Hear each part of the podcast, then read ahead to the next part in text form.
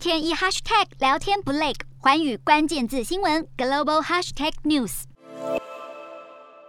乌俄战争打了超过一个月，英国首相强生在社群媒体上发布一段针对俄罗斯民众喊话的影片。强生在影片中提到，俄军正在乌克兰犯下包括屠杀平民和性侵妇女等暴行。鼓励俄罗斯人使用 VPN 翻墙取得资讯后分享真相。此外，英国外交大臣特拉斯表示，经过国际一番制裁，俄罗斯百分之六十的战争资金已经被冻结，而俄罗斯拥有的六千零四十亿美元外汇存底中，超过三千五百亿无法被普丁政权挪动。而美国也在四号宣布，禁止俄国政府用存放在美国银行的外汇存底来支付俄国公债持有人六亿多美元到期债务，借此施压普丁当局。不过，普丁五号警告西方国家如果想将俄国海外资产收为国有，要小心，这是双面刃。俄国绝对会施行报复手段，